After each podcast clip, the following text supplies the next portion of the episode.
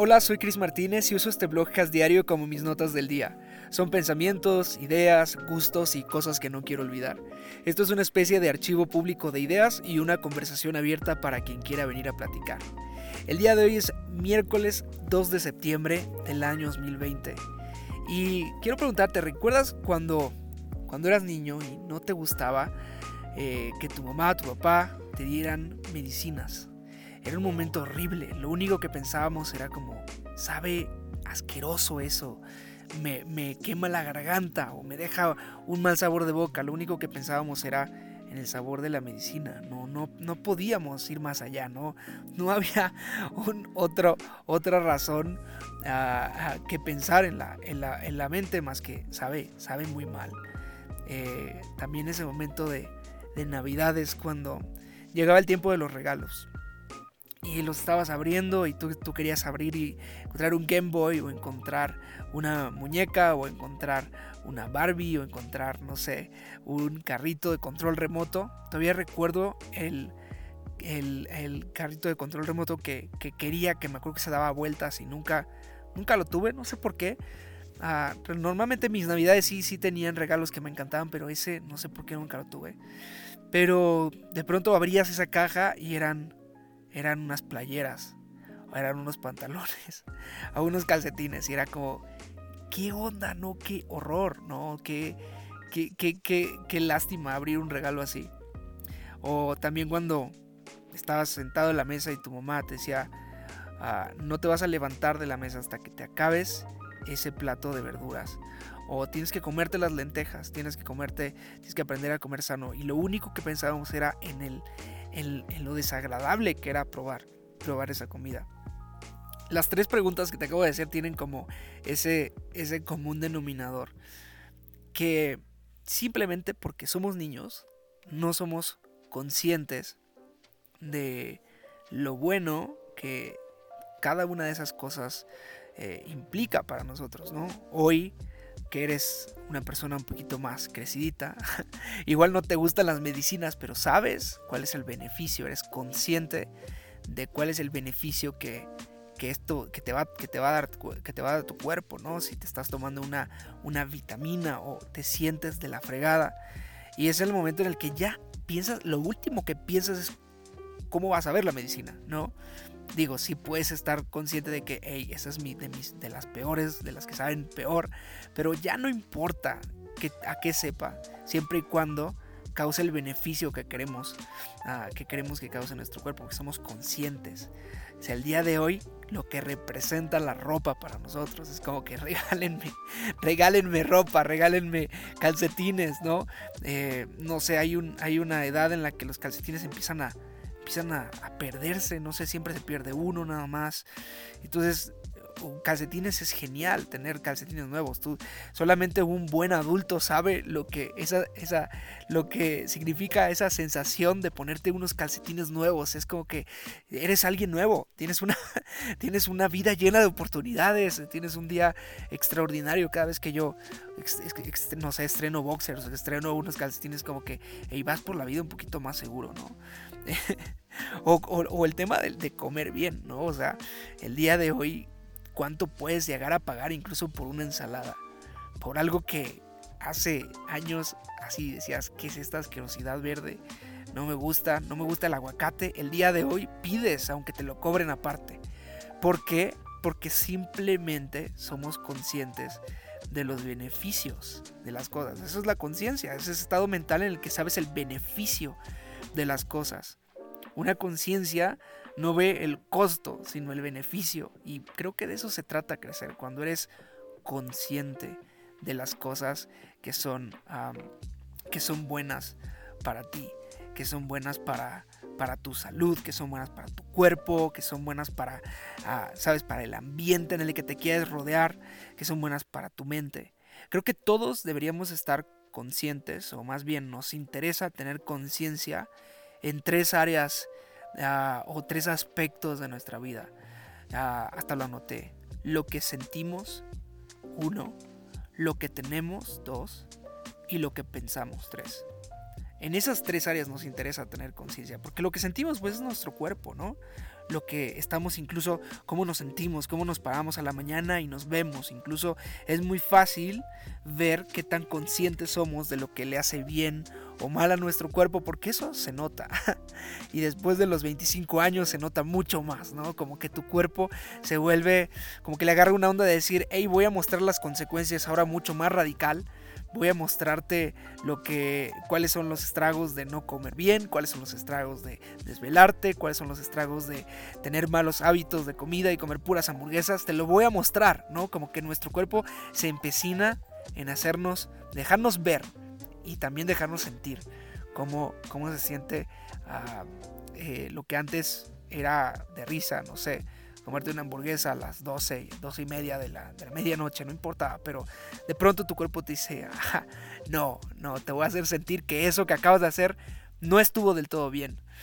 O en el caso de las cosas, ¿no? O sea, necesitamos también estar conscientes en las cosas que tenemos, cuando de pronto tenemos excesos, cuando se vuelve un hábito el hecho de gastar de más, gastamos más de lo que ganamos y de pronto nos empezamos a llenar de cosas o nos volvemos conscientes de los ambientes que nos gusta tener. Eh, de pronto empezamos a convertirnos en una señora que le encantan las plantas y yo tengo varios amigos este, que, de pronto nos, nos obsesiona un poco el tema de las plantas. Unos saben más que otros, yo me considero un poco ignorante, la verdad no sé, no es como que sé las, los nombres y, acá terminologías de, las, de, la ciencia de las plantas, pero me, me, interesa tener un ambiente que en el que me gusta trabajar, en el que me gusta estar, entonces pues, voy siendo más consciente de las cosas que quiero tener o no quiero tener. Pero una de las cosas más difíciles creo es esta parte 3, en la que lo que, con respecto a lo que pensamos. A veces no somos conscientes de las cosas que son benéficas para nuestra mente, para lo que pensamos, para lo que alimenta finalmente nuestro espíritu también, todo lo que pensamos, todo lo que dejamos anidar en nuestra cabeza, todo lo que dejamos que se quede plasmado ahí en nuestra cabeza y que se puede convertir a veces en preocupación, en estrés, en angustia, que termina a veces en, consecuencias súper super malas, como la ansiedad, como, como el pánico. Y es importante estar consciente en esas tres cosas, ¿no? Dijimos lo que sentimos, lo que tenemos y lo que pensamos. Te pregunto, ¿qué fue lo último de lo que te hiciste consciente? ¿Qué fue lo último en lo que te cayó el 20, decimos en México? ¿Qué fue lo último en lo que te hiciste consciente que necesitabas? Quizá te fuiste, fuiste consciente de que necesitas tiempo con tu familia. Quizá fuiste consciente de que necesitas dejar de comer comida chatarra o que necesitas bajarle a tu consumo de redes sociales o reducir gastos regularizar el tiempo en el que estás orando, que estás leyendo. ¿Qué fue, qué fue lo último en lo, que, en, lo que, en lo que fuiste consciente? Lo contrario a nuestra consciente es vivir en automático, ¿no? Vivir como decía hace algunos blogcasts atrás, que por cierto es uno de los blogcasts que más me ha gustado, si no lo has escuchado, eh, se llama Apaga el piloto automático y justamente hablaba de eso, ¿no? De que a veces no somos conscientes, ahorita que estamos hablando de la conciencia, lo contrario es eso, es andar en automático. Acuérdate cuando te enseñaron a manejar, cuando aprendiste a ponerte en el asiento del piloto, y te diste cuenta cómo era prender el coche, cómo era usar los pedales. Eh, momento de confesión, yo no soy alguien que ah, tuvo la oportunidad como de tener un coche estándar, entonces sé lo que sé lo que hay que pisar, pero no es como que puedo agarrar un coche estándar, entonces momento de confesión, no, no, no, es, no sé manejar un estándar, para decirlo así. No lo quería decir tan, tan vulnerable, pero bueno, ya, así es. Este, pero ese momento en el que te pusiste, yo me acuerdo mi papá me puso en el, en el asiento del piloto y me dijo, ok, prende el coche y, y anda, ¿no?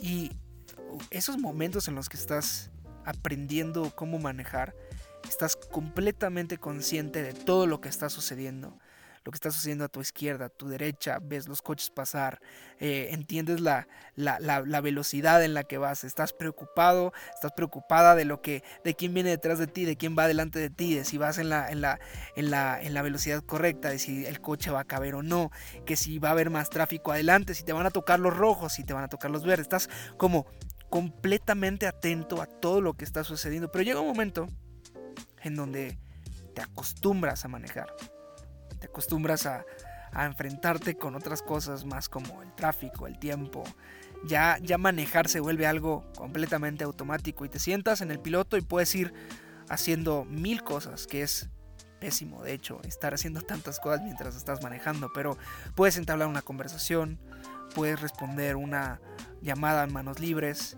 puedes ah, ir planeando tu día incluso. ¿Por qué? Porque esa acción de manejar ya la tienes súper automatizada. Y eso es lo contrario a estar consciente. De hecho, la mayoría de los ah, accidentes de, coche se deben a que no estábamos conscientes de lo que estábamos haciendo. ¿no? A las personas que chocan, la mayoría de las personas que chocan dicen, hey, yo pensé que tenía el control, pensé que podía manejarlo. Claro, porque estamos automatizados, estamos viviendo en piloto automático. Entonces, ¿cuáles son las cosas, volviendo a las tres cosas que dijimos en las que necesitamos estar, tener un buen nivel de conciencia? Recuerda lo que sentimos, lo que tenemos, lo que pensamos. ¿Qué tanto en piloto automático estás con respecto al cuidado de tu cuerpo, por ejemplo, de lo que sientes? ¿Qué tanto en piloto automático estás con respecto a lo que comes, a lo que dejas que entre en tu cuerpo? ¿Cuánto, qué tan, por ejemplo, no sé, de pronto es bien fácil para, para Sveti y para mí, de pronto hay como que eh, hay que pedir de comer o hay que pedir una, una pizza o hay que pedir un, sushi, no sé lo que sea. ¿Qué tanto esa decisión, para mí, muchas veces, la mayoría, esa decisión está casi en piloto automático. Siento hambre, no tengo ganas de cocinar, pum, pedir. Piloto automático, al ratito me di cuenta de que gasté un dinero que ni siquiera tenía presupuestado y estoy comiendo algo que no le está haciendo nada bien a mi cuerpo. Decisión en piloto automático con respecto a lo que tienes, a, lo que, a las cosas que, te rodean, el ambiente que, rodea tu casa, las, las pertenencias que tienes. ¿Qué tanto estás en piloto automático con respecto a eso? ¿Ves algo en la calle que se te antoja? Bueno, ahora no, ¿verdad? Ahora, ¿qué tanto? o sea, ves algo en Amazon que se te antoja y dices, lo pido. Ah, ves algo que, que, que, no sé, que salió una oferta y dices, ah, no mentes, o sea, justo lo que necesitaba. ¿Cuál? Simplemente es una decisión en piloto automático en la cual ya no estamos conscientes. No estamos conscientes de, hey, realmente esto es algo que, que lo necesito. Es algo que si me espero a lo mejor 3, 4 días voy a seguir teniendo el mismo, el mismo ímpetu para comprarlo. Es algo que, que si no lo tengo durante el próximo mes algo radical en mi vida va a cambiar o, me va a afectar, ¿no? ¿Qué tanto, ¿Qué tanto de lo que, con respecto a lo que tenemos, estamos viendo en piloto automático? Y por último, con lo que pensamos, o sea, ¿cuántas, cuántas cosas o, bombas estamos dejando que exploten en nuestra mente por, por piloto automático? El hecho de tener una relación súper íntima y constante y ya ni intermitente, como sino, sino permanente con, con la computadora, con las redes sociales, con el trabajo. ¿Cuánto estamos dejando inconscientemente que, nuestro, que nuestra mente esté trabajando aun cuando pretendemos estar descansando? ¿Cuánto estamos dejando que las opiniones o las críticas de las otras personas disfrazadas de dislikes estén afectando nuestra mente de manera inconsciente por el hecho de simplemente decir, ah, ok, esto es algo que, esto es algo que, hago normalmente, ¿no? Cuando estamos dejando que esas mismas opiniones manejen nuestras actitudes. Al momento de que subes algo a redes sociales o quieres, no sé, pretender o presumir o hacer ciertas cosas, ¿por qué lo estás haciendo? Quizás sea solamente que tienes el piloto automático prendido y que se supone que deberías tomar ciertas actitudes porque simplemente no estamos conscientes de que está afectando a nuestra mente algo, que estamos dejando como nuestra mente a la deriva de cualquier cosa y entonces estamos dejando que todo entre allí, ¿no? Que todo piense, que todo pensamiento. Si alguien viene y te dice, hey, no inventes, esto es lo nuevo que viene y no sabes si deberías entrar en este negocio y tú dices, ah, sí, no inventes. O sea, ¿cómo sabemos que nuestra mente está abierta? Es cuando le decimos como que sí a todo, ¿no? Ah, sí a ese nuevo negocio. Ah, sí a esa nueva inversión. Ah, sí a esa nueva creencia, ¿no? Ah, sí a esa nueva. Y de pronto nuestra fe está literalmente compuesta por un montón de opiniones o un montón de nuevas tendencias que ni siquiera sabemos en qué momento entraron. ¿Por qué? Porque tenemos el piloto automático en la mente. Entonces, por último, yo te preguntaría como de, ¿qué, ¿qué hábitos conscientes con respecto a estas tres cosas? Lo que sientes, lo que tienes y lo que piensas. ¿Qué hábitos de conciencia tienes al respecto, no? ¿Qué hábitos de, conciencia tienes con respecto a tu cuerpo? ¿Qué hábitos de conciencia tienes con respecto a tus pertenencias? ¿Y qué hábitos de conciencia tienes con respecto a tu mente?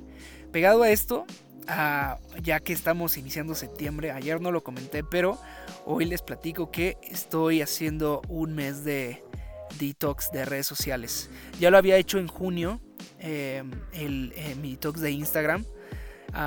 y la verdad es que digo, regresé a Instagram y luego lo volví a usar como, como el mes de julio, el medio lo usé bien.